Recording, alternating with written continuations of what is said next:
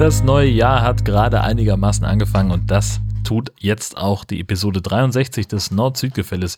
Wir sind wie immer Dotti im Süden. Und Jörn im Norden. Servus. Hallo. Na, bist du gut rübergeschlittert ins neue Jahr? Ja, ja, das kann man so sagen. Ich habe mir zwar ein bisschen einen aufgesagt beim Kongress, einen kleinen, einen garstigen Infekt, aber insgesamt ist hat das doch alles ganz gut funktioniert. Also ich habe das ähm, den Jahreswechsel buchstäblich verschlafen. Also ich habe mich irgendwann so, glaube ich, gegen acht oder so hingelegt und war dann um kurz vor zwölf mal kurz wach und um Viertel nach zwölf habe ich dann weiter gepennt. Und Ach, das was. war eigentlich so der Jahreswechsel, ja. Ja, wolltet ihr nicht eigentlich mit eurem Hund äh, durch die Gegend fahren oder hat das jetzt äh, demnach nicht geklappt? Also ja, das wäre ja das Normale gewesen, genau. Ähm, da hat meine Frau schon gesagt, so dass äh, in meinem Gesundheitszustand äh, sollte ich gefälligst zu Hause bleiben. Sie würde das dann alleine machen. Aber überraschend äh, hat der Hund doch äh, den Silvesterabend äh, ganz hervorragend weggesteckt. Ach. Und äh, lag zwar, also das ist im Vergleich zu sonst, ne? Also sie hatte Angst und sie hat auch ein bisschen gezittert, aber so bis auf ein paar wenige Minuten rund um Mitternacht lag sie eigentlich im Wesentlichen im Flur und hat gepennt. Aber es wurde vor Mitternacht auch schon bei euch geböllert, ein bisschen wie es so üblich ist, oder? Diese Probeschüsse und so. Genau, ja, Probeschüsse. Also da waren einige dabei, die haben da schon ihr Arsenal deutlich dezimiert, aber ja, doch. Okay, okay. Na, mir kam es dieses Jahr so vor, als äh, wenn nicht so viele vorher schon ein bisschen rumgeballert hätten, bis mir dann irgendwann aufgefallen ist, dass wir ja neuerdings Jalousien an den Fenstern haben. und die hatten wir bereits runtergelassen und die nützen wirklich ganz viel. Und jetzt haben wir ja auch neue, ja. neue Fenster. Ähm, zweifach verglast und die sind dann natürlich auch noch ruhiger. Und da habe ich von dem ganzen Bromborium, das davor immer so abgeht, habe ich gar nichts mitgekriegt. Und äh, um Mitternacht habe ich dann, bin ich dann in die alte Wohnung hoch und habe von dort aus aus dem Warmen heraus so ein bisschen zugeguckt, was bei uns los ist, um einfach zu schauen, ob es eventuell weniger geworden ist nach den ganzen, ja, nach der ganzen Kritik, die da im Vorfeld durch sämtlichen Social Media gegangen ist, so von wegen Umweltverschmutzung und so. Aber ich hatte ehrlich gesagt das Gefühl, dass da sich nichts geändert hat. Also bei uns haben sie genauso geballert wie früher auch. Und ich hatte so den Eindruck, dass da auch so der ein oder andere Knaller dabei war, der nicht ganz legal war. Also es kam schon mm, so ein paar Böller hoch, wo ich dachte, Mann, die hauen aber wirklich in die Luft. Ob die ganz legal sind, ich weiß es nicht. Also wir hatten auch ein paar dabei, ähm, gerade so von den, von den Knallern, die extrem laut waren. Mhm. Ähm, da bin ich auch relativ sicher, dass die keine Zulassung der Bundesanstalt für Materialprüfung hatten. Ähm, aber was mir aufgefallen ist, dass nicht so lange geknallt wurde. Also es war nach Mitternacht, war relativ schnell wieder Friede bei uns. Was hattet ihr für Wetter? Gott, was hatten wir für Wetter? Ähm, ich glaube, es war trocken, aber kalt. Aha vielleicht auch ein hm. bisschen regnerisch. Ich weiß nicht. Ich war, hm. ich habe im Bett gelegen und war krank. Es war ja. mir das. Gut, war also dir da, wurscht. genau, hätte die, die Welt untergehen können neben mir. Ja. Ja. Ja, ist ja meist wetterabhängig, wie lange sowas dauert oder wann sie anfangen und so. Manchmal fangen sie um 10 schon an, weil da äh, noch schönes Wetter ist und die Voraussagen eigentlich eher so ist, dass es gegen Mitternacht äh, regnen soll oder schneien soll bei uns. Und dann fangen sie bei auch uns ein geht das eigentlich immer an. schon nachmittags los. Echt? Ja, gefühlt gibt es äh, Leute, die ihren Kindern eine Packung Knaller in die Hand drücken und sagen, komm, geht mal raus, wir wollen hier eine gute Party vorbereiten. Ah, okay. Also kann man es auch machen. Aha. Ja, aber hattest du das Gefühl, dass es weniger geworden ist? Nur, wie gesagt, also nach Mitternacht waren sie schneller fertig. Aber von der Menge her? Nö. Nö, auch nicht. Nö. Also ich hätte, im Vorfeld hätte ich wetten können, dass wirklich weniger geballert wird, weil, wie gesagt, die Diskussion so im Raum stand und einen ja regelrecht verfolgt hat. Aber äh, ich hatte nicht den Eindruck, als wenn da jemand Rücksicht genommen hätte bei uns hier. Gar ja, nicht, also es ist ja, es ist ja grundsätzlich eigentlich auch Blödsinn ähm, mit der Knallerei. Ähm, aber das soll meinetwegen jeder machen, wie er oder sie denkt. Ich würde mich halt freuen, wenn die Leute mehr hinter sich aufräumen würden. Das ist richtig, ja. ja. Mein Herz allerliebster hatte eine schöne Idee. Da gibt es auch diese Lasershows, die immer wieder mal von äh, irgendwelchen Veranstaltern organisiert werden, wo in, in den Nachthimmel so, so Tauben gezeichnet werden und irgendwelche Schiff, Schiffe und Sternzeichen und so. Und das ist schön leise und, und umweltschonend und so. Und da hat er den Vorschlag gebracht, sowas könnte man doch machen, das wäre doch viel sinniger und sinnvoller. Ja, es geht halt auch nicht immer, ne? Du musst dann eben ja auch die entsprechende Wetterlage haben, denn irgendwo ran muss, muss der Laser sich ja sozusagen ähm, brechen, ja. dass man das äh, sehen kann. Aber äh, grundsätzlich finde ich das auch sehr, sehr gut. Ich zum Beispiel, also bevor wir den Hund hatten, habe ich ja auch noch äh, Silvester äh, betrieben und ich habe aber schon, hatte schon jahrelang immer so, so eine, so ein Batteriefeuerwerk, wo ich dann einfach halt einen Schuhkarton großes Ding gekauft habe, habe das einmal angezündet, das hat dann irgendwie ein paar Minuten lang Dinge getan und dann konnte ich halt dieses eine Ding nehmen, nachdem es ausgekühlt war und es so in die Papiermülltonne tun und fertig. Mhm. Und wenn ich manchmal sehe, was jetzt hier auch in der Nachbarschaft zum Teil immer noch rumliegt, äh, weil die Leute sich einfach nicht drum kümmern, weil sie sich halt denken, haha, wir gehen auf die nächste größere Kreuzung und äh, schießen da unseren Kram in die Luft und müssen dann nicht dahinter uns aufräumen, weil es vor unserer Haustür ja gut aussieht. Äh, da könnte ich kotzen, ehrlich gesagt. Mhm. Ja gut, das ist eine Sache, aber der Feinstaub, den würdest du mit deiner Batterie ja auch produzieren. Ja, natürlich. Also das, also, und das würde ich auch heute äh, auch äh, gar nicht mehr machen. Ja, und den Lärm unabhängig auch, davon, also. dass wir jetzt mit dem Hund äh, auch anders sensibilisiert sind. Hm. Ne? Hm. Nee, also so, so Lichtershows oder sowas wie sie, wo habe ich das gesehen? War das nicht in Berlin oder wo? Wo sie dann äh, irgendwelche Häuserflächen anstrahlen mit irgendwelchen Laserlichtern ja, und so. Sowas. Und, ah, das ist doch viel schöner, also. Ja. Naja, naja, aber wie gesagt, wir werden es äh, nicht ändern. Die Leute ähm, rennen immer noch äh, am 28. in die Supermärkte und kaufen für hunderte Euro das Zeug ein und dann sollen sie es um drei Teufelsnamen tun. Was mir aufgefallen ist allerdings, ähm, in Schleswig-Holstein haben mehrere Baumarktketten äh, und auch andere Supermärkte den Verkauf von Silvesterfeuerwerk eingestellt. Mhm, das hatte ich gehört, ja. Mhm. Ja, das hatte ich auch mitgekriegt. Teile von Rewe und Teile von Edeka, glaube ich, hatten, also nicht alle, sondern äh, irgendwelche Niederlassungen hatten äh, das Sortiment abgeschafft. Richtig, ja, das hatte ich mitgekriegt. Und ich, ich, ich folge einem ähm, Shop, kann ich glaube nennen, Shopblocker nennt der sich aus Bremen und der hat dieses Jahr auch gemerkt, dass es wesentlich weniger Feuerwerk, äh, dass er wesentlich weniger Feuerwerk verkauft hat und er ist auch am überlegen, ob er es nächstes Jahr nicht komplett aus seinem Sortiment nimmt. Also das sind ja, also bei uns waren es jetzt einige ähm, Filialen ja genau von, von Rewe und Edeka. Das sind ja selbstständige Kaufleute, die halt einfach nur unter diesem, unter dieser Dachmarke agieren, genau. Mhm.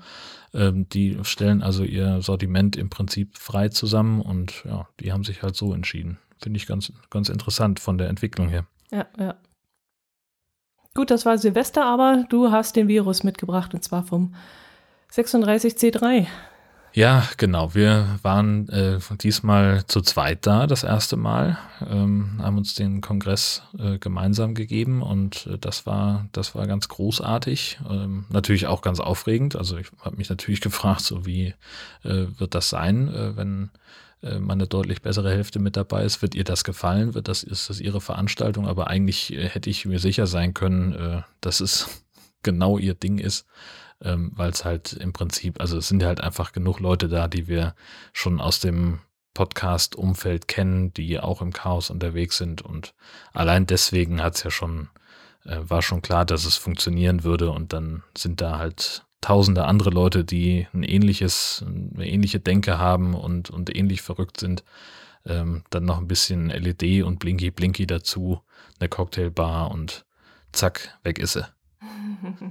Siehst du sie im Prinzip nicht mehr. Ne, war gut. Also hat richtig Spaß gemacht. Auch dieses Mal wieder ähm, einfach, es ist ja immer wieder toll, die, die Leute da zu treffen, ähm, die so zum Kongress kommen. Ähm, alleine aus der, aus der, aus meiner Podcast-Blase sind da einfach sehr viele Leute da, die ich auch wirklich inzwischen zu meinem Freundeskreis zähle. Und äh, das alleine ist schon ganz super. Und ähm, was da alles passiert an Kunst und Verrücktheit, äh, das ist auch kaum zu übertreffen und jedes Mal aufs Neue wieder toll. Ich überlege die ganze Zeit, du hattest irgendwas in deinem Podcast erzählt von, vom 36C3, wo ich mir dachte, das möchte ich nochmal von dir genauer erklärt haben. Irgendwas war da, wo du am liebsten auf die Bühne gegangen wärst und deinen Senf dazu gegeben hättest, aber ich kann mich nicht mehr dran erinnern. jedenfalls also, ja, jedenfalls ich, warst du so leicht aufgebraust und da dachte ich mir, Mensch, das muss er nochmal mitnehmen. Ja, wir haben ja, ähm, also wir als, als äh, die, also man, man ist ja immer in Assemblies organisiert ähm, und wir sind also das Sendezentrum, halt die Podcaster, die sich ähm, da drunter versammeln wollen. Und wir haben eben einerseits unseren Bereich, wo wir unsere Tische stehen haben, wo wir uns tagsüber aufhalten und abends äh, haben wir eben auch einen Saal mit einer Bühne drin, äh, wo wir ein Programm organisiert haben und ich war ja einer derjenigen, die sich darum gekümmert haben, dass da auch tatsächlich Programm stattfindet.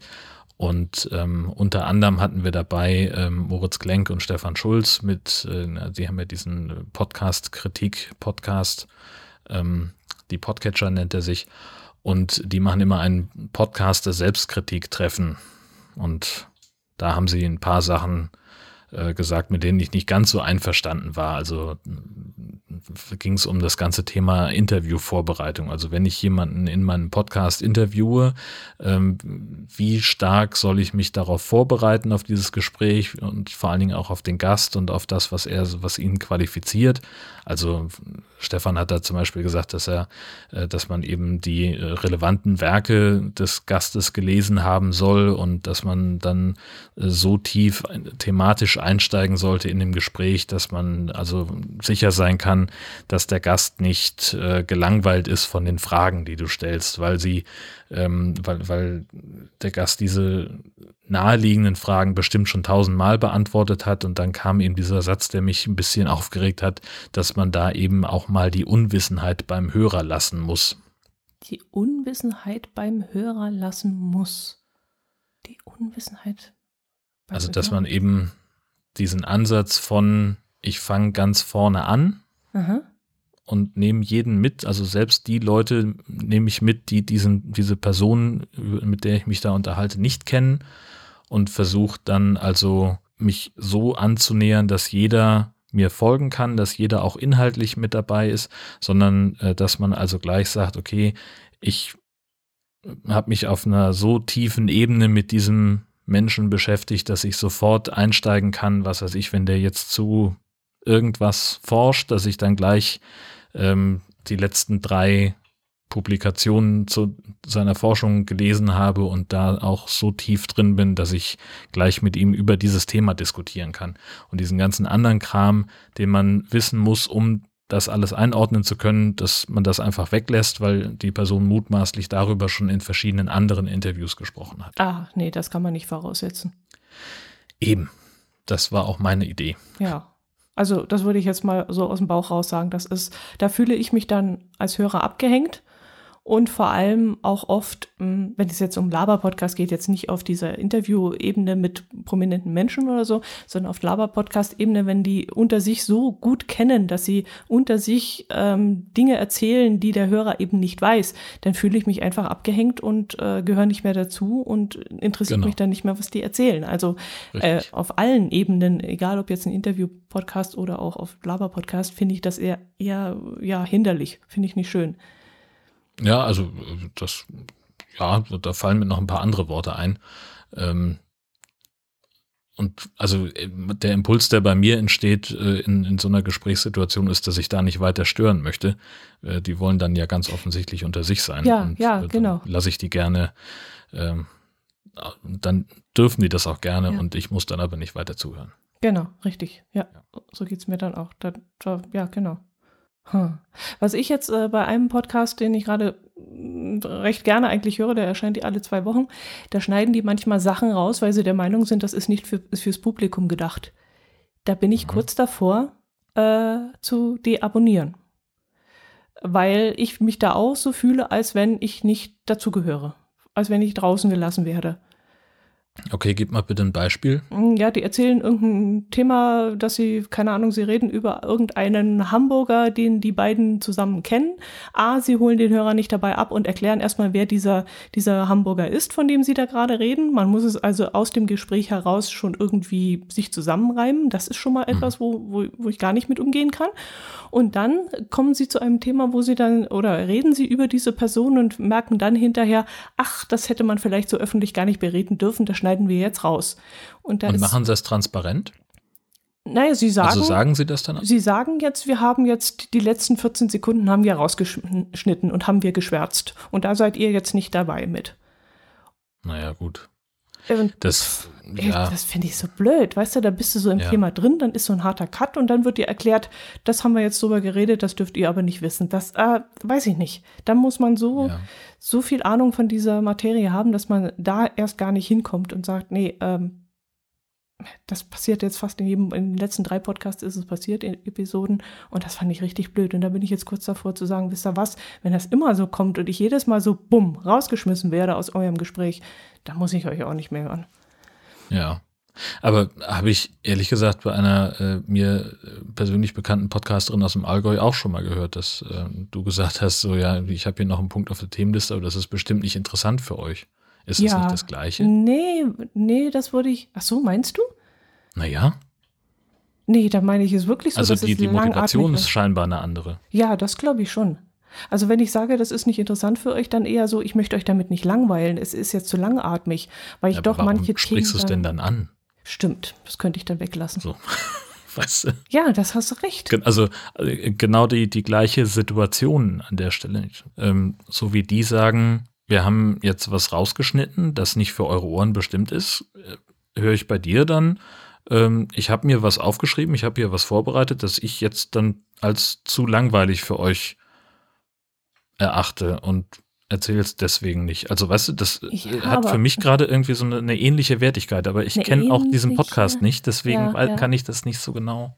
Ja, nee, nee, das sind so zwei, ja, bisschen, ja, ich weiß es nicht, muss ich mir echt mal Gedanken drüber machen, ob das so beim Hörer ankommen kann. Aber ähm, wenn ich sage, ähm, ich möchte euch das jetzt nicht erzählen, das ist euch zu langweilig, dann meine ich das wirklich so, dass es zu langatmig ist. Das weißt du doch gar nicht. Oh, ich habe aber oft den Eindruck, das Feedback fehlt mir dann eigentlich auch dazu. Also wenn ich jetzt zum Beispiel, ich habe in der letzten Episode zwölf Minuten lang über Matratzen erzählt, da habe ich mir dann hinterher auch gedacht, mein Gott, muss das die Leute langweilen. Das ist so furchtbar jetzt gewesen, das hättest du auch auf drei Minuten kürzen können, diesen Schmarrn.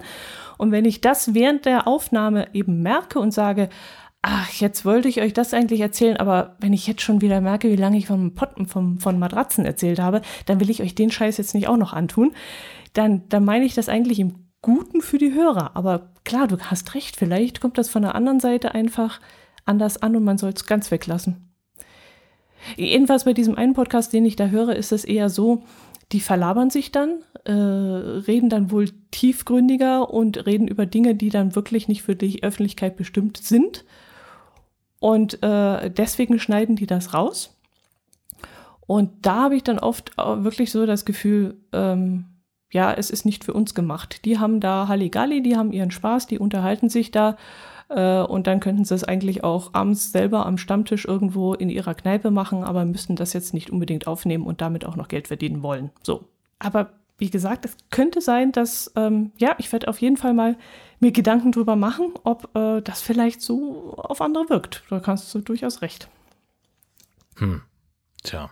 Ja, aber wie gesagt, ich finde das, ich das toll, dass du mir das jetzt als Feedback gibst, weil ähm, so habe ich das ehrlich gesagt noch gar nicht gesehen. Ich habe das, ich fand, ich habe es immer nur gut gemeint mit meinen Hörern, dass ich ihnen einfach sage, Leute, ich will euch nicht mit irgendeinem Scheißdreck äh, langweilen, aber es kann natürlich auch anders aufgefasst werden. Man kann das im Grunde auch völlig weglassen. Das ist so überflüssig ja. wie nur was.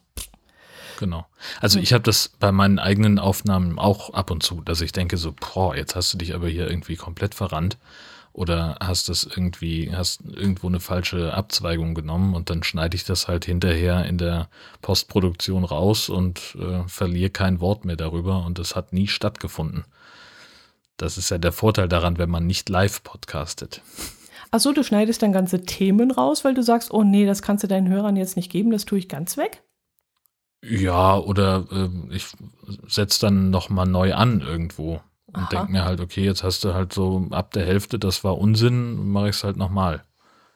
Oh nee, so professionell bin ich nicht. Ich labere dann immer runter und dann fällt mir hinterher ein, mein Gott, jetzt hast du bestimmt zwölf Minuten über das gleiche langweilige Thema gelabert, dann nimmst du das nächste, was auf deiner Liste steht, lässt du einfach in den Tisch fallen. Aber du hast recht, ich bräuchte es ja nicht erwähnen, sondern dann einfach weglassen und fertig. Dann fühlt sich keiner ausgesperrt oder so.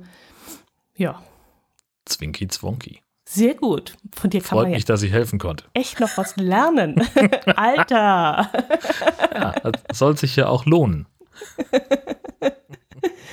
Da siehst du aber so, mit konstruktiver Kritik kann man ja wirklich umgehen. Aber wenn da so, so, ich weiß auch nicht, also ich glaube, ich wäre da auch durch die Decke gegangen, weil das, das ist so eine Art, ich meine, Interview führen kann man so oder so. Es kommt doch ganz auf den Podcast drauf an und auf den Menschen, der dahinter steht und der sich da unterhält.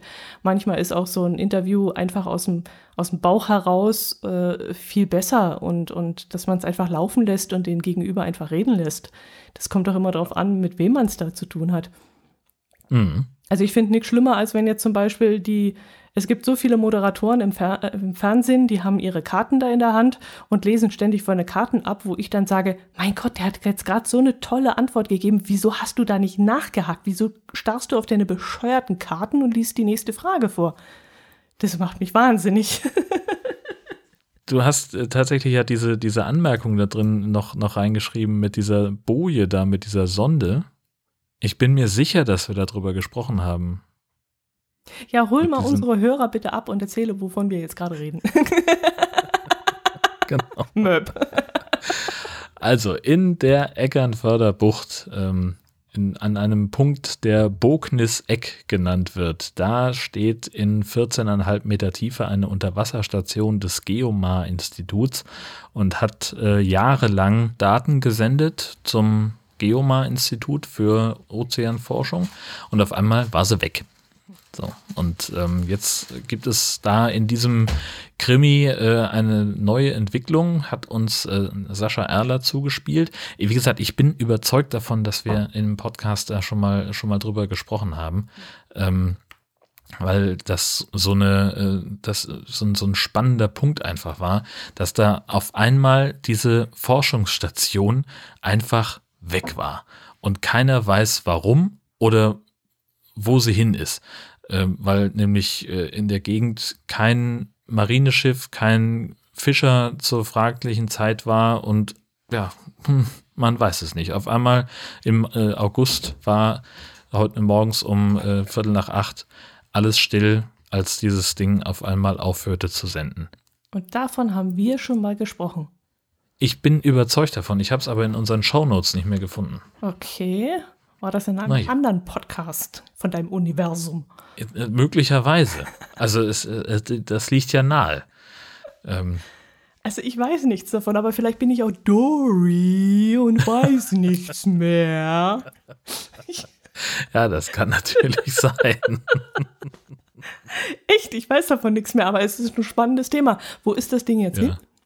Das ist halt genau der Punkt. Also sie haben dann äh, äh, Taucher ausgeschickt, äh, die gucken sollten, weil sie sich gedacht haben, na, da ist wahrscheinlich einfach nur ein Stecker lose ähm, und haben mal geguckt, dass, ähm, dass sie das, äh, dass sie da runtertauchen und äh, die Kabel wieder richtig anstecken, die Sensoren warten und äh, stellte sich raus, äh, die Dinger sind zum großen Teil weg. Also diese ganze Station ist einfach verschwunden. Ähm, das ist nicht unbedingt einfacher durch die Sicht. Äh, man kann da in fast 15 Zentimetern Tiefe nur 20 Zentimeter weit gucken. Sie haben jetzt auch die äh, nächste Umgebung abgesucht, haben da auch nichts gefunden. Ähm, und es gibt ähm, dann auch Bilder davon, dass äh, zwei Gestelle dieses Unterwasserobservatoriums fehlen, zusammen etwa 700 Kilogramm schwer mit ganz vielen äh, teuren Sensoren ausgestattet. Da waren, waren sie alle sehr überrascht, denn äh, die war auch sehr fest verankert und äh, ebenso schwer wie ein Kleinwagen. Ähm, ja, und jetzt ist eben die Frage, was ist da passiert? Könnte ein großer Fisch vielleicht der Verursacher gewesen sein? Schreiben Sie hier in einem Artikel beim Helmholtz Forschungszentrum. Äh, Das ist genauso ausgeschlossen wie extreme Störungen, äh, Strömungen oder, oder ein Sturm. Ähm, Und das kann also auch nicht sein. Es gibt auch keine Fundstücke, die die Polizei irgendwo gefunden hätte. Ja, aber so ein Ding klaut man doch nicht einfach mal so 700 Kilo äh, angekettet und was weiß ich und sendend.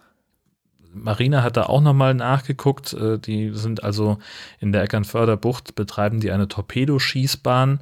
Ähm, da fahren auch immer wieder U-Boote durch und haben also nochmal nachgeguckt, ob jetzt an diesem Tag, einem Zeitpunkt irgendwie ein Schiff, ein U-Boot in der Nähe war. Und äh, man hat also festgestellt, dass überhaupt keine Schiffsbewegung da stattgefunden hat. Ähm, und das ist äh, wohl eine ziemliche Schande, dass äh, diese äh, Daten jetzt auch abgerissen sind, weil der, dieses Observatorium ist da schon seit 1957 unterwegs und ähm, das ist jetzt echt blöd für die ganzen Forscher, weil sie auch international äh, damit äh, ziemlich gut dargestanden haben. Mhm. Und jetzt äh, ist halt das Problem, dass eben diese Station da weg ist und das äh, von ihrem Kabel abgerissen worden ist das macht auch das Kabel jetzt nicht besser vom Zustand her. Und jetzt hoffen sie erstmal darauf, dass die Versicherung einen Teil der Kosten übernimmt. Und sie haben dann nochmal äh, weiter gesucht und haben eine 360 Meter lange Schleifspur per Sonar festgestellt. Mhm. Und jetzt haben sie also die, die letzte Hoffnung, dass sie noch ein paar Taucher runterschicken können. Aber das ist halt auch ziemlich doof abzusuchen. Äh, selbst ein Radius von 10 oder 20 Metern ist sehr, sehr groß, wenn du nur 20 bis 30 Zentimeter weit gucken kannst. Mhm. Ja. Schleifspur, also gehen die davon aus, dass das Ding weggezogen wurde oder? Naja, das kann eben doch sein, dass dann irgendein Schiff da war, das nicht in den ähm, in, diesem AIS-Positionsdaten ähm, verzeichnet ist und dass es doch daran hängen geblieben ist und dieses Ding mitgezogen hat. Sein. Hm. Naja. Und das ist irgendwie, keine Ahnung, dass, dass da sich plötzlich der, der Boden gesenkt hat, dass da irgendwie eine Furt aufgegangen ist oder so, dass das irgendwie weggerutscht ist. eine Furt? Ja, was weiß ich, was da unter Wasser alles. Eine Furt ist ja äh, eine, eine Untiefe in einem Fluss, ja. wo man leichter durchwarten kann. Deswegen heißt es auch Frankfurt, weil man da leichter, weil die Franken da leichter durch den Main kamen. Aber Details an der Stelle. Ja. ja, dass da irgendwas, weißt du, dass sich da, keine Ahnung, Treibsand oder was weiß ich da aufgetan hat und sich das was so weggerutscht Vielleicht ist. War es auch ein Ei. Wir werden es nie erfahren. Ja, was weiß ich, aber das ist doch komisch, das kann doch nicht verschwinden. Ja, so ja eben, es, das ist genau das. Es ist nämlich ein richtiger Krimi, der sich da abgespielt hat in 14,5 Metern Tiefe. Hm. Dank, dank, dank. naja. Krimi von Bognis-Eck. Ja, traumhaft. Da bin ich gespannt. Also Sie haben da jetzt noch einen ein Such, ein, zwei Suchgebiete, die sie eingrenzen konnten ähm, über dieses hochauflösende Sonar, ein sogenanntes Multibeam-Echolot. Und ähm, da könnte es jetzt eben sein, dass die Reste der Messstation dort vielleicht liegen. Aber wie gesagt, es ist echt schwierig, das abzusuchen, wenn man nicht so weit gucken kann. Hm, hm, hm. hm spannend. Bin ich gespannt, ja. ob das Ding wieder auftaucht. Sind wir alle. Ja, äh, dann wurde uns noch was anderes zugespielt. Das sieht vom Link her so aus, als käme der vom Westkirchen an. Wie kann das sein? Das könnte unter Umständen sein. Ich weiß es jetzt ehrlich gesagt auch nicht mehr. Ich äh, habe geschlampt und habe es mir nicht notiert. Aber auf jeden Fall Dankeschön für die Zuspielung. Es geht nämlich darin um einen Mann, der am zweiten Weihnachtsfeiertag mit einer Flasche Bier in der Hand bewaffnet in Köln auf eine Autobahn aufgefahren ist und zwar mit einem E-Scooter. Und die Dinger, die sorgen ja zurzeit wirklich für Gesprächsstoff. Der gute Mann ist dann so gegen 2.20 Uhr ähm, ähm, da unterwegs gewesen und da wurde dann die Polizei verständigt, dass sich da einer auf dem Seitenstreifen der A4 mit dem Scooter befindet und die haben den Mann kontrolliert und festgestellt bei einem Alkoholtest, dass er 1,3 Promille hatte. Finde ich jetzt erstmal gar nicht so schlimm. Ist 1,3 Promille schon so schlimm, dass man mit dem Auto ist 1,3 Promille nicht Na, so schlimm? Hinterm Auto schon, aber damit fahre ich doch nicht auf eine Autobahn mit einem E-Scooter, oder? Alter. Das ist so, das, das, das ist so dieses typische, das, also so, so klischeehaftes klischeehafte Beziehung zu Alkohol, äh, die, die man so nur in Bayern hört. Großartig, 1,3 ja. Promille ist doch nicht so schlimm. Pff, man ist da fahruntüchtig also, und zwar komplett. Hallo, ich habe hier ein Glas Wein. Ja. Und damit mache ich noch Podcast. Also das geht noch. Naja, gut. Du hast halt ein Glas Wein. Ich weiß nicht, wie groß es ist. Und du weißt nicht, wie das wievielte. Ja. Nee, aber damit fahre ich doch nicht auf dem E-Scooter auf die Autobahn mit 1,3 Promille. Natürlich. Ist man da schon so benebelt, dass man das nicht mehr kann als erwachsener Mann? Kommt drauf an, äh, wie, was für ein geübter Trinker du bist, aber ich würde sagen, mit 1,3 Promille kann dir das durchaus passieren. Was machst du, so mit 1,3 Promille? Ich habe keine Ahnung. Wahrscheinlich schlafen. Oh, okay. Aber das, das ist halt das Gute, das ist wirklich das einzig Gute an diesen E-Scootern, was ich bisher äh, bemerkt habe, dass nämlich äh, da so ein natürlicher Selektionsprozess stattfindet. ja. Was nämlich kaum jemand weiß, dass die Dinger auch als Kraftfahrzeuge gelten. Das heißt, wenn du mit den Teilen unterwegs bist, dann ist das genauso, als würdest du ein Moped fahren oder ein Auto. Und wenn du da besoffen bist, dann verlierst du genauso deinen Führerschein und hast nichts gewonnen dadurch, dass du so ein Ding benutzt. Und ich meine gelesen zu haben, dass die Zahl der beschlagnahmten Führerscheine wegen mhm. Trunkenheit bei der letztjährigen Wiesen äh, um 50 Prozent gestiegen sind, weil die Leute sich nämlich gedacht haben, nach acht Maß kann ich zwar kein Auto mehr fahren, aber so ein Roller, das geht noch. Los Was geht's. mich allerdings wundert, weil nämlich äh, die E-Scooter rund um die Wiesen verboten waren. Die haben da so einen Ring gezogen und haben gesagt, ich weiß nicht mehr wie viele hundert Meter, es waren 200, 300 Meter um die Wiesen herum, sind E-Scooter nicht erlaubt. Von naja, finde ich ja schon mal gut, aber dann sind die Leute offenbar dahin gegangen, mhm. um dann von dort loszufahren und naja.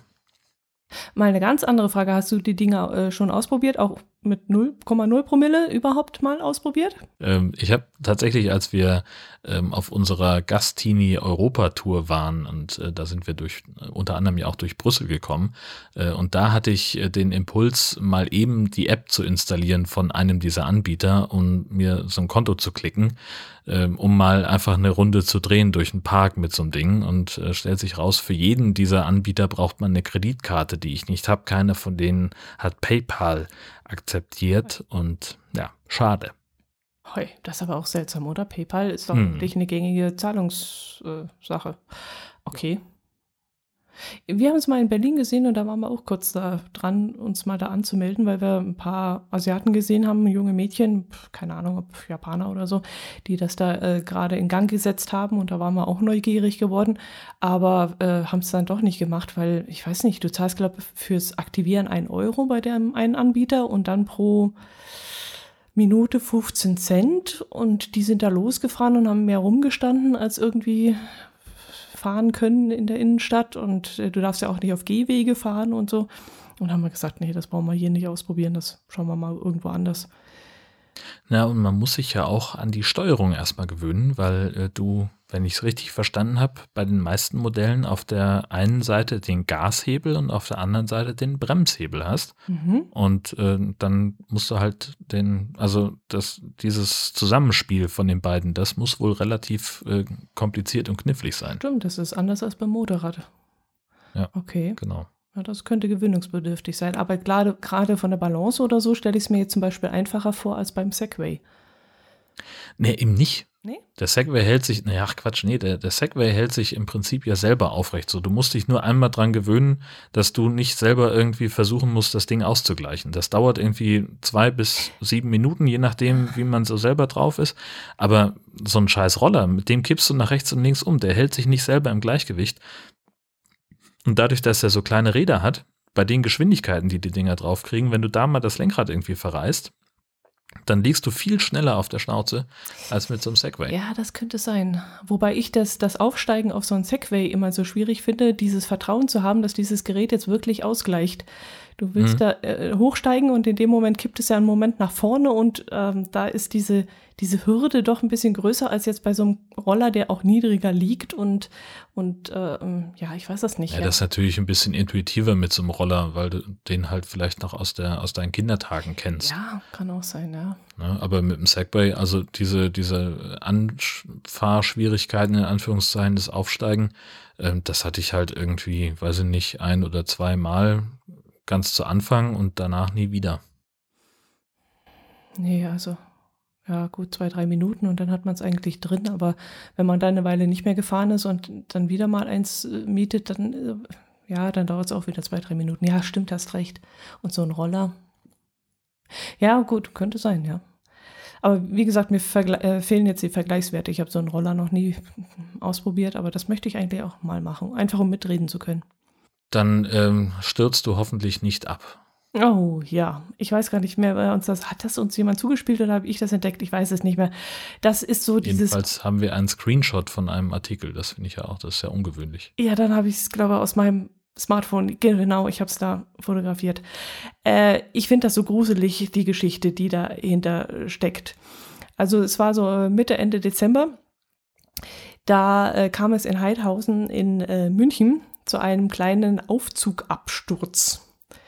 Und das mhm. ist für mich so die Horrorvorstellung, äh, dass so etwas passiert. Ich steige in, ein, in einen Lift und die Türen schließen sich unter, äh, hinter uns und mit einem Mal geht's bergab und du rutscht mit dem ganzen Fahrstuhl nach unten. So ist es einem 25-Jährigen passiert. Und durch das abrupte Abbremsen des Fahrstuhls, der dann äh, nach mehreren äh, äh, Stockwerken wieder die äh, zu Bremsen kam, weil die Notbremse, die automatische, sich eingestellt hat, äh, ist er dann verletzt worden, aber nicht so schlimm, dass ähm, ja dass halt äh, größerer Schaden entstanden ist. Aber ich finde schon diese Szene an sich, dieses Abstürzen, dieses Ausgeliefertsein, dieses sich verlassen auf diese Technik und oh, ich finde das so gruselig. Also als ich das gelesen habe und ich habe jetzt auch gerade Gänsehaut, ich finde das so furchtbar, diese Vorstellung. Und ich glaube, äh, ich würde dann ein Leben lang dran zu knappern haben, wenn mir sowas passieren würde. Ja, also wobei jetzt hier nicht von mehreren Stockwerken, sondern von einigen Metern im freien Fall die Rede ist. Ähm, also das, das geht, glaube ich, sehr schnell, dass diese Notbremse. Also er ist in den vierten Obergeschoss, äh, ist er eingestiegen. Und zwischen dem ersten, ersten und, und, dem zweiten, zweiten Stock gab es einen lauten Knall. Zehn Meter, oder? Naja, ja, okay. Also sie sind also erst noch zwei Stockwerke runtergefahren, ganz normal, mit komischen Geräuschen. Und zwischen und nachdem sie den zweiten Stock schon passiert hatten, aber noch nicht im ersten waren, gab es einen Knall. Dann fiel der Aufzug ungebremst in die Tiefe. Nach einigen Metern aktivierte sich die ah. automatische Notbremse. Okay, also keine drei Stockwerke, sondern einige Meter. Hm, okay. Genau. Also das kann nur Kann Sekunde, auch sein, dass oder? die automatische Notbremse vielleicht ähm, der Puffer am Boden des Aufzugsschachts war. Das ist jetzt aber Mutmaßung, ja, okay. ja, ist es echt. Nein, es ist natürlich, äh, natürlich ist es eine, eine scheiß Situation, vollkommen klar. Ähm, und äh, offenbar wurde auch die Begleiterin des Münchners äh, dabei verletzt durch das abrupte Abbremsen. Steht jetzt auch nicht wie schwer. Ja, hm, äh, ja, kann ich verstehen. Ist eine Kacksituation, aber ich würde deswegen jetzt nicht aufhören, Aufzüge zu benutzen. Nee, das nicht, aber ich würde, glaube ich, jedes Mal mit mulmigen Gefühl einsteigen und vor allem, ja, also ich, ich meine. Wenn es mir selber passiert wäre, dann vielleicht eher. Aber jetzt so vom Lesen her käme ich nicht auf die Idee. Aber dieses vom Lesen her ist ja nicht das Einzige, was man so davon mitkriegt. Du kriegst, äh, da gibt es auch solche, solche Filme, wo das öfters mal passiert ist und wo die Leute dann eingesperrt waren und ausgestiegen sind über die, ah, solche, solche Horrorfilme einfach, die mit Liften zu tun haben. Und wenn du dann liest, dass sowas wirklich in ähnlicher Form mal passiert ist und wenn es auch nur ein paar Meter waren. Aber ich habe, ich, ich sitze total verkrampft jetzt hier gerade vom Mikrofon. Mich nimmt das total mit, weil ich das, das Aber ist warum? für mich ein Horror. Ja, weil die Vorstellung, du bist da eingesperrt, das ist ja schon mal das Furchtbare, in diesem scheiß Lift da drin. Die Türen schließen sich hinter dir. Du, du denkst ja jetzt ganz gemütlich runterfahren und mit einmal macht das einen Schnaller und du, und dir haut's den Boden unter den Füßen weg und du hinterher, das finde ich gruselig. Boah. Hm. Hast du da hm. gar keine Angst vor? Nö. Echt nicht? Überhaupt nicht. Kein Stück. Ja, vor, vor was dann? Vor, vor U-Bahn-Fahrten, dass da mal was passiert oder so? Hast du so gar Haie. keine Angst? Beschäftigst? Haie sind ein oh. Aber keine Aufzüge. Dann geh nicht, dann geh nicht ins Wasser und dir passiert nichts, aber ein Lift. nee, also ich glaube, also es, es, das, das ist wieder so ein, so ein, so ein Fall wie, wie mit Terroranschlägen. So, alle Welt hat Angst davor, bei einem Terroranschlag ums Leben zu kommen und tatsächlich ist die Gefahr davon, äh, bei einem äh, am Fußgängerüberweg von einem LKW übersehen zu werden, tausendmal höher. Ach so, so, ja, so denkst du. Ja, das ist deine Denke, genau. Mhm. So, und, und kein Mensch vergegenwärtigt sich, dass wir im Straßenverkehr permanent in Lebensgefahr sind. Und wenn, selbst wenn mal was passiert, selbst wenn es mal wieder einen schweren Unfall gibt, möglicherweise sogar in einer Ecke, an der wir uns häufiger rumtreiben, dann denkt man, oh, das war aber eine Scheißaktion. So, huh, hoffentlich passiert mir sowas nicht. Aber konsequenzlos. Oh, ja, vielleicht sollte ich da entspannter sein, aber irgendwie, oh, wenn ich sowas lese, dann, oh. Macht mich fertig, sowas. Ich, dürf, ich dürfte sowieso so, solche Sachen gar nicht mehr lesen. Ich war jetzt kurz davor, so mal ganz anderes Thema, kurz davor, Twitter echt alle Konten zu löschen und mich da absolut abzumelden mit dem ganzen Kram, als dieser Shitstorm mit diesem bescheuerten Oma-Lied durch sämtliche Dinger gegangen sind. Da habe ich so den mhm. Hals gekriegt, dass ich gesagt habe, wisst ihr was, ihr könnt mich jetzt langsam alle mal mit euren Geschichten hier. Ich melde mich jetzt da ab, ich will euch alle nicht mehr hören, ich will diesen Scheißdreck nicht mehr hören. Das hat mich auch so wahnsinnig aufgeregt. Ich weiß auch nicht. Vielleicht bin ich zurzeit ein bisschen angriffslustig, was solche Themen angeht, aber ich gehe zurzeit immer ab wie ein Zäpfchen, wenn ich sowas lese oder höre. Hm. Hm. Sollte vielleicht mal eine Twitter-Pause machen. ja. Ja. Vielleicht. Vielleicht. Aber oder weniger im Hühnerstall Motorrad fahren. Ja, ja, genau. Also, aber ich bin was? ja noch nicht Oma. Ich bin nur, ich bin nur eine Umweltsau, nicht. aber nicht Oma. ja, hm, ja, mein Gott, diese üblichen ähm, Empörungskurve. Das genau, es gibt doch, ähm, kennst du ähm, hier äh, Katja Berlin, ähm, eine Autorin, ähm, die in Berlin wohnt, das ist glaube ich auch nicht ihr echter Name, ähm, die macht immer die Torten der Wahrheit mhm. im Zeitmagazin, so, so Schaubilder, ähm, wo irgendwelche gesellschaftlichen Dinge ähm, illustriert werden. Ähm, und also so Säulendiagramme oder Tortendiagramme, irgendwas, ähm, äh, keine Ahnung, äh, so, da ist dann, was hast dann so ein Tortendiagramm, das ist äh, komplett in einer Farbe eingefärbt und äh, da steht dann oben drüber als Frage, äh, was ändert sich durch die äh, Legalisierung der Ehe für alle?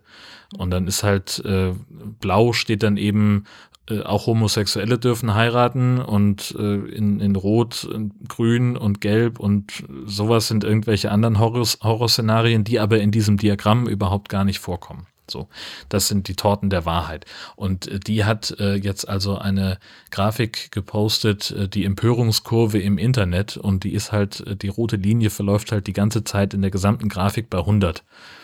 Ähm, und da ist gar keine Kurve, was es witzig macht, denn dann, ja, man muss das wahrscheinlich gesehen haben oder dabei gewesen sein. Ich verlinke davon ein paar in den Show Notes. Es ist wirklich witzig. Mhm. Aber wenn man sich halt bei Twitter abmeldet, dann. Ich überlege gerade Tor Torten, Statistik. Die Torte der Wahrheit. Statistik-Tortenersteller, das ist ja auch ein Traumberuf, ehrlich. Ja. Da kann, kann man also Geld mit die verdienen. verdient ihr Geld damit, ja. Tatsächlich. Die macht, die hat, ich glaube, schon drei oder vier Bücher mit den Dingern fertig gemacht. Okay. Ja. Und die sind wirklich, wirklich witzig. Und das, das Spannendste ist, äh, dass ich äh, anderthalb Jahre mit meiner Lieblingskollegin im Büro saß und wir durch Zufall darauf kamen, dass äh, die beiden miteinander studiert und auch mal eine Zeit lang zusammen gearbeitet haben. Und ich habe also aus einem Reflex gesagt, so was, die kennst du, die ist voll berühmt, mit dem Ergebnis, dass sie sofort bei dieser besagten Katja Berlin angerufen hat und ihr das sofort erzählen musste, während ich im Büro daneben saß. Ähm, und nur so aus dem Hintergrund Hallo rufen konnte. Okay. Naja. Du hast noch einen Hinweis an die Hörer.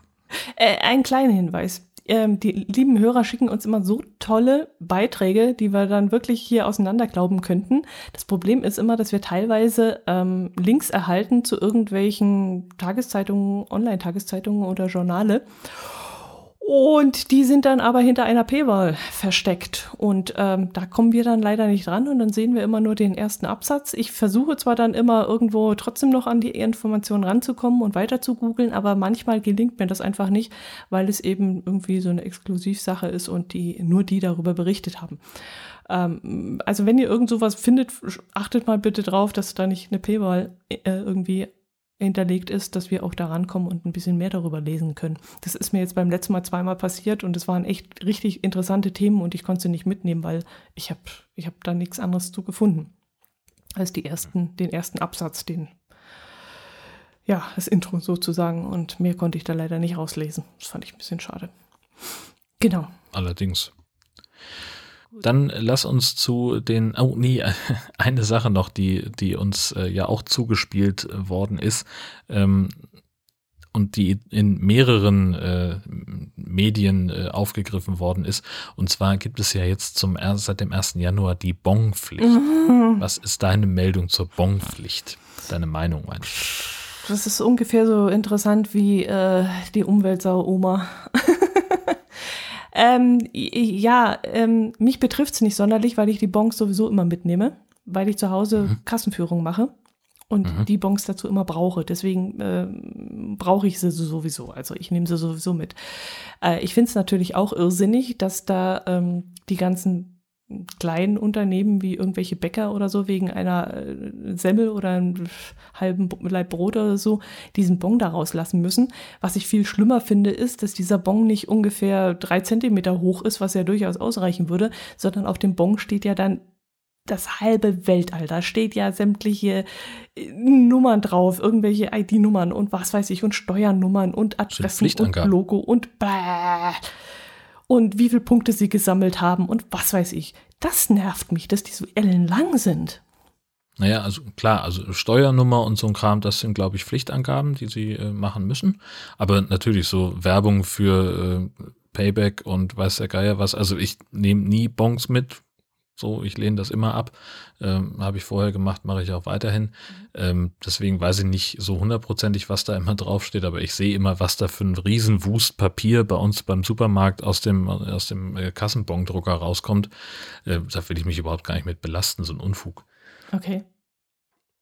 Und bei ähm, mir aber äh, dann freust du dich jetzt ja, dass du beim Bäcker immer einen Kassenbon bekommst, damit deine Buchführung besser funktioniert, oder? Ich, ich sollte sie bekommen. Also manchmal habe ich sie auch vergessen und dann äh, müsste ich sie jetzt eigentlich mitgeliefert kriegen. Aber das hat sich bei uns irgendwie noch nicht. Wir Allgäuer sind da irgendwie so ein bisschen stoisch, glaube ich, störrisch in dem ganzen. Ja, wobei der Bon muss ja nicht zwingend ausgedruckt werden, er muss ja nur erzeugt werden. Das ist ja die, die Pflicht daran, dass also die, die Kasse von dem Laden, indem du was eingekauft hast, dass die also einen fälschungssicheren Bon erzeugt. Das kann sie auch digital tun und kann das irgendwo manipulationssicher abspeichern. Das soll also Steuerbetrug ähm, erschweren. Und jetzt habe ich aber auch schon gehört, dass äh, aufgrund dessen schon äh, verschiedene Betreiber von Berliner Kiosken äh, ihre Geschäfte eingestellt haben, weil sie gesagt haben, das lohnt sich nicht mehr, dieses Geschäft, wenn man dem Finanzamt immer so hundertprozentig mitteilt, was man verkauft und eingenommen hat.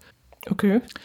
Ja, aber das ist gar nicht der Punkt, äh, der äh, dafür sorgte, dass uns äh, etwas zum Thema Kassenbonpflicht äh, zugespielt worden ist, denn offenbar kam jemand ähm, auf die Idee, in einem, na, äh, nennen wir es mal Saunaclub, ähm, darauf zu bestehen, dass ihm ein Kassenzettel ausgestellt wird. Also der hat da offenbar ähm, sich ein Happy End besorgt und wollte da jetzt das dann steuerlich absetzen oder weiß der Geier was. Also ich glaube, der wollte nur trollen, weil ich glaube nicht, dass er das vor seinem Finanzamt irgendwie aufführt. Ich weiß es nicht. Oder er fühlte sich betrogen und wollte einen Beleg dafür haben. Ich weiß es nicht. Jedenfalls hm. hat er ganz laut geschrien und die Polizei äh, hinzugerufen, die dann allerdings bestätigte, dass der Mann ein Recht auf seinen Kassenbon hat. Und die sind dann so verblieben in diesem Etablissement, äh, dass äh, die Quittung äh, handschriftlich ausgestellt wurde. Und damit war der Mann dann auch zufrieden. Naja, guck mal. Hat sich das also auch geklärt. Naja, ich weiß es nicht, ob man da jetzt unbedingt was mitnehmen muss, um, um da äh, einen Beleg zu haben. Aber Vielleicht macht er auch eine Kassenbuchführung zu Hause. bringt das seiner Frau und sagt, guck mal hier, 150 ja, Euro. Kannst du abheften. Das ist vom Haushaltsbuch bitte abrechnen. Private Vergnügen. So ähnlich. Du hast genau. deinen Tennisclub und ich habe meinen Saunaclub. Zack. ja. Genau. Du deinen Tennislehrer und ja, okay, bleiben wir. Gut. Ja. Was haben wir noch zugeschickt gekriegt vom Westkirchen Andi wieder einmal? Einen Pancake-Automat und den habe ich ja echt abgefeiert. Also den fand ich ja richtig cool. Äh, ich muss mal nachhaken, wo dieser Automat stand. Er war wohl irgendwo im Hotel. Ich nehme mal an in Leipzig, denn er war ja auch auf, dem, auf der Veranstaltung, wo du da warst. Ja, also das ist auch mit dem Standort Leipzig ähm, versehen, ja genau. Versehen bei Twitter. Mhm aber in welchem Hotel ist jetzt nicht hinterlegt, ist vielleicht auch egal. Jedenfalls in seinem Hotel, wo er untergebracht war, gab es einen Pancake-Automat und wohl parallel dazu auch noch ein Super Mario-Automat. Und da hat er sich doch genau. sehr gefreut und hat gesagt, also hier bleibt er dann, weil äh, das passt ja wunderbar. Mario, äh, Super Mario spielen und nebenher Pancakes essen. genau, das war das Meininger Hotel. Ah, woher weißt du das jetzt? Noch, naja, der Phaserman hat nachgefragt beziehungsweise auf deine Nachfrage hat der Phaserman nochmal den Westkirchen-Andi markiert und der hat das dann beantwortet. Boah, die sind ja also, schneller, schneller als die Polizei erlaubt, das ist ja der Wahnsinn. Du hättest nur deine eigenen Tweets lesen müssen. du, ich höre mir manchmal beim Reden nicht zu, jetzt soll ich auch noch meine Tweets lesen. Ach, völlig verrücktes Konzept, ich weiß auch nicht, was mich da geritten hat.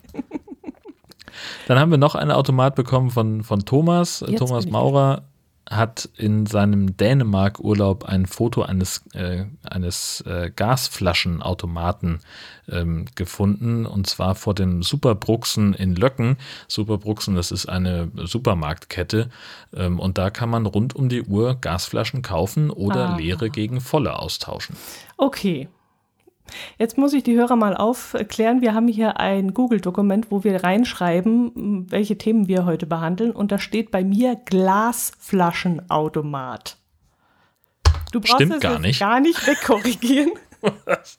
da stand schon die ganze Zeit Glasflaschenautomat. Und ich denke mir die ganze habe Zeit. nichts damit zu tun. Was ist der Witz an einem Glasflaschenautomat? Okay. Wird also, sich ja wohl mal vertippen dürfen. Gasflaschenautomat, das ist natürlich gut für Camper, oder? Eben. Also so richtig große Gasflaschen, so Fünfer und, nee, was ist es, Sechser und Elfer? Ja, das kann ich jetzt auf dem Bild gar nicht so wahnsinnig erkennen, aber okay. ja, ich denke. Also nicht so kleine Gla äh, Gaskartuschen, wie man so zum Grillen braucht oder für so nee, einen nee, Gaskocher so, sondern schon ja, die ja, großen fürs Heizen für einen Wohnwagen. Genau. Na, siehst du mal, wir haben letztes Mal gefroren, weil wir im, im, im, äh, beim Bestatter keine Gasflasche gekriegt haben. Und da ja. könnte man zum Automaten gehen. Nicht schlecht, die Dänen, die haben es wieder drauf. In der Tat. Sehr, sehr schön. In der Tat. Ja. Und dann haben wir noch ein paar Kommentare bekommen. Äh, möchtest du vorlesen? Marco schreibt, ein Servus in den Süden, ein Moin in den Norden. Ihr seid einfach mal wieder dran mit einem Dankeschön für eure monatliche Unterhaltung. Der Nord-Süd-Gefälle-Podcast überspringt jedes Mal einige andere in der Abspielliste meines Podcatchers, da ich mich immer gut unterhalten fühle mit einem Auf und Ab. Mal grinse ich in mich hinein, mal schüttel ich den Kopf. Zur letzten Folge mit eurem Leuchtturmfriedhof fiel mir ein, dass Dotti sogar Leichen in Form von Leuchttürmen auf dem Dachboden versteckt. Ich hoffe, ich habe nun nicht zu viel verraten. Ich wünsche euch beiden eine besinnliche Weihnachtszeit und möglichst wenig wenig Salz in der Schokolade. Kommt gut in das neue Jahr. Ich freue mich bereits auf den 15. Januar um 12, wenn es wieder soweit ist und eure nächste Folge erscheint. Viele Grüße aus dem Norden. Marco. Ja, sehr schön. Nee. Der Leuchtturmfriedhof auf deinem Dachboden. Was ist da los? Das versuche ich jetzt auch gerade zu sortieren. Da weiß ich ehrlich gesagt nicht, ich habe ja viele Leuchttürme, aber Leichen auf dem. Ach so, Leuch, Leichen, Leuchtturm, Leichen auf dem. Nee. Also auf dem Dachboden habe ich keinen Leuchtturm. Ich habe zwei in der Wohnung stehen. Einen, der ist ungefähr so 50 Zentimeter groß, der steht bei mir im Flur. Und dann habe ich noch mal einen, der ist ungefähr 1,50 Meter groß und der steht bei mir im Wohnzimmer. Der ist rot-weiß gestreift. Aber Leichen in Form von Leuchtturm auf dem Dachboden? Nein, habe ich nicht. Ich weise alle Vorwürfe von mir. Ich habe keine Leichen auf dem Dachboden. nee, ich bin zwar Leuchtturmfan, aber die stehen alle hier unten in unserer Wohnung und äh, ja, leuchten leider nicht, aber sie stehen. Vielleicht habe ich somit doch den südlichsten Leuchtturm, den es hier gibt, weil ich habe ihn im Wohnzimmer stehen. ja, aber Schokolade ohne Salz, jawohl. Bin ich auch dafür. Und dann haben wir noch eine iTunes-Bewertung bekommen. Da habe ich heute mal wieder reingeschaut. Das mache ich nur alle so drei, vier Monate leider. Äh, da steht jetzt, äh, ich bin kein Freund großer Worte, aber dennoch wollte ich mich bei euch bedanken für einen super tollen und schönen Podcast. Eure Stimmen und die Themen sind perfekt getroffen und ohne euren Podcast würde mir was fehlen. Liebe Grüße in den Norden und den Süden aus der Mitte. Besten Dank, Michael S. Ach, das geht ja auch runter wie Öl. Das ist ja auch sehr Ja, nett. und fünf Sterne dazu und da freuen wir uns natürlich gleich ja, doppelt. Ja, super. Genau, sehr schön. ja, gut, dann würde ich sagen. Haben wir es mal wieder. Dann würde ich sagen, hören wir uns wieder im äh, nächsten Monat in der Mitte. Am 15. Um 12 Uhr. Servus. Bis dann. Tschüss.